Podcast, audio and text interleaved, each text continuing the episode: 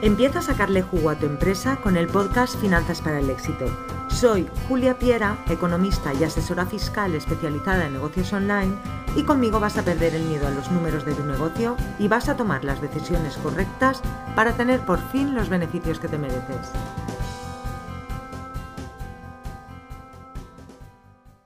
Hola y bienvenido al episodio 26 de Finanzas para el Éxito.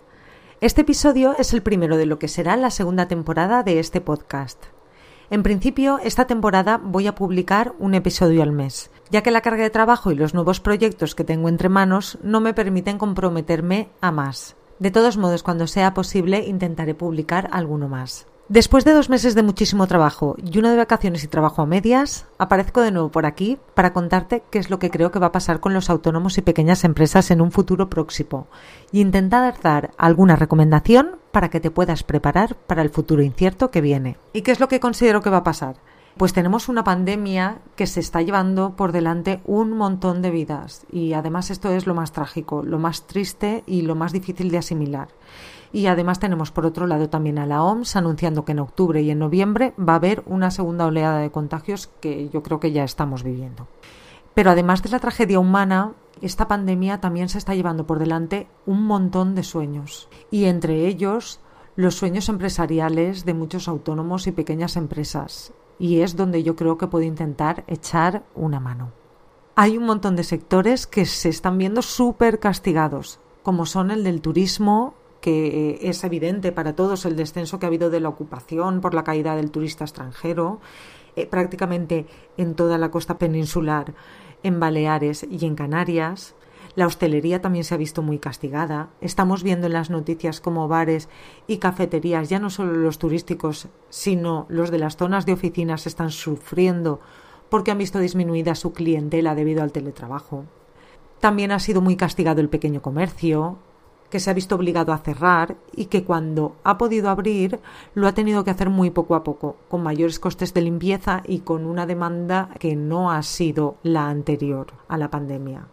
También los transportes han sufrido muchísimo y, siguen sufriendo. Los taxis, las empresas de autobuses, el transporte aéreo han visto paralizada su actividad y incrementados además los costes, al menos en los de desinfección.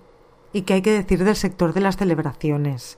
Son muchísimas las bodas y cumpleaños que se han anulado y que se están anulando y que cuando se celebran se celebran en unas condiciones que no son las anteriores al confinamiento y tenemos un número de invitados mucho menor, lo que hace que las ganancias para, para estas salas o, los que se dedican a la animación eh, infantil pues sean mucho, mucho menores. El sector de la moda también ha sido muy castigado. Hemos tenido un par de meses de moda chandal pijama y cuando han abierto las tiendas ha sido ya prácticamente en periodo de rebajas, por lo que se han visto reducidos los ingresos, además de que muchísima gente no se ha comprado ropa nueva. En educación, ¿cuántas academias de repaso, de inglés, de música se han visto obligadas a cerrar sus puertas y a esperar el nuevo curso que realmente no sabemos cómo va a ser? ¿Qué hay que decir del sector del automóvil? Tan importante en mi tierra. Ha habido un descenso tremendo de las ventas de, los automóviles que dan mucho, mucho empleo. Pero a río revuelto, ganancia de pescadores. Siempre hay quien gana. La alimentación ha visto incrementado su negocio. El fitness o deporte en casa también. Los fabricantes de EPIs. Siempre hay alguien que le va bien cuando al resto le va mal. Pero bueno, vamos a hablar nosotros de negocios online. Y los negocios online son de los que mejor están llevando esta situación, porque han continuado estando accesibles, porque han podido seguir trabajando y porque en muchos casos el confinamiento ha permitido a la gente poder disfrutar de más tiempo para sí mismos que les ha permitido consumir más infoproductos. Pero también ha habido mucha saturación en la comunicación.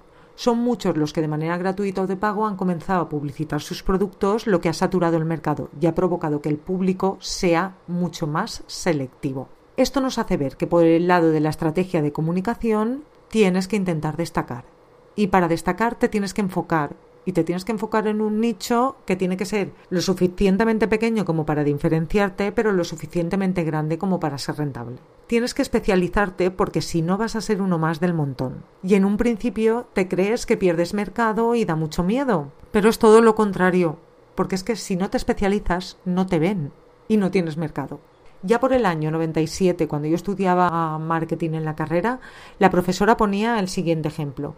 Si te duele la rodilla, ¿prefieres ir al médico de, cabecera, un médico generalista, o prefieres un especialista de rodilla? Y evidentemente prefieres un especialista de rodilla, porque piensas que te va a solucionar el problema mucho más rápido y mejor. Pues bueno, ¿qué va a pasar? Evidentemente no tengo una bola de cristal, pero va a depender de varios factores, de cómo evolucione la pandemia, del nivel de incertidumbre y de la capacidad de adaptación que tengas. Desde mi punto de vista la recuperación va a ser lenta y no se va a producir hasta 2023 siendo optimista. ¿Y entonces qué hay que hacer? Pues tienes que adaptarte y tienes que adaptarte a la nueva situación y prepararte. Tienes que revisar tu plan, o tu presupuesto y adaptarlo, porque lo más probable es que el que hiciste ya no sea válido porque el escenario ha cambiado. Por el lado de los ingresos, lo más normal es que las líneas tradicionales bajen y tengas que buscar nuevas fuentes de ingresos. Utiliza el benchmarking para copiar de los mejores y buscar un nuevo producto o un nuevo canal. Por ejemplo, si eres psicólogo y tenías una consulta presencial, comienza a ofrecerla online si ofreces servicios de formación a particulares, valora ofrecerlo a empresas. No tienes que tener solo una línea de negocios o una vía de ingresos. Esto supone tener todos los huevos en la misma cesta y no es lo más adecuado. Y a lo que me refiero es a que si por ejemplo vendes consultorías uno a uno o, uno varios, te plantees realizar por ejemplo un Mastermind Premium o elaborar un infoproducto para que tus clientes puedan aprender por su cuenta o un mix de los dos o publicar un ebook con el contenido de tus cursos o, por ejemplo, montar una membresía para tener unos ingresos que sean menos volátiles. Explora cómo diversificar tus fuentes de ingresos y toma las que más se adapten a ti. Y especialízate para poder destacar y comunicar mejor.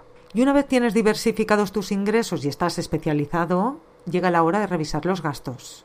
Nos estamos acercando a una economía de guerra, de subsistencia, por lo que tenemos que poner ahora el foco en reducir los gastos.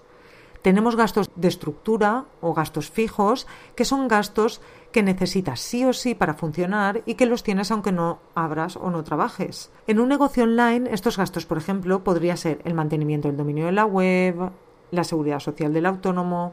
Tienes que revisar todos estos gastos de estructura para ver si puedes eliminar alguno o puedes transformar alguno de ellos en variable y pagar solo cuando lo utilices. También tienes que revisar los costes directos que normalmente son costes variables y que son los costes en los que incurres cuando fabricas o vendes el producto. Prácticamente siempre se puede revisar, eliminar o modificar algún gasto. No hay ninguna empresa optimizada al 100%.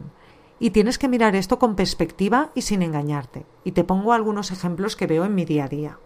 Tengo clientes que realmente acaban haciendo cuatro facturas al mes y quien dice cuatro dice quince y que venden solo en España y tienen unos ingresos modestos. Pues están gastando 500 euros al año un software de facturación automática, que sí, que está muy bien y que hay que automatizar, pero con proporcionalidad. También tengo clientes que, por ejemplo, están pagando un pastón por un software de email marketing porque quieren empezar a trabajar con el mejor, cuando realmente envían una newsletter y poco más y lo podrían estar haciendo con un software gratuito. Otro caso que se suele dar es estar pagando membresías a las que no se acude eh, con la excusa de que son 10 euros al mes. No, es que estos solo son 10 euros al mes. Pues como a mí me gusta decir, lo que utilizas, aunque valga bastante dinero, es barato.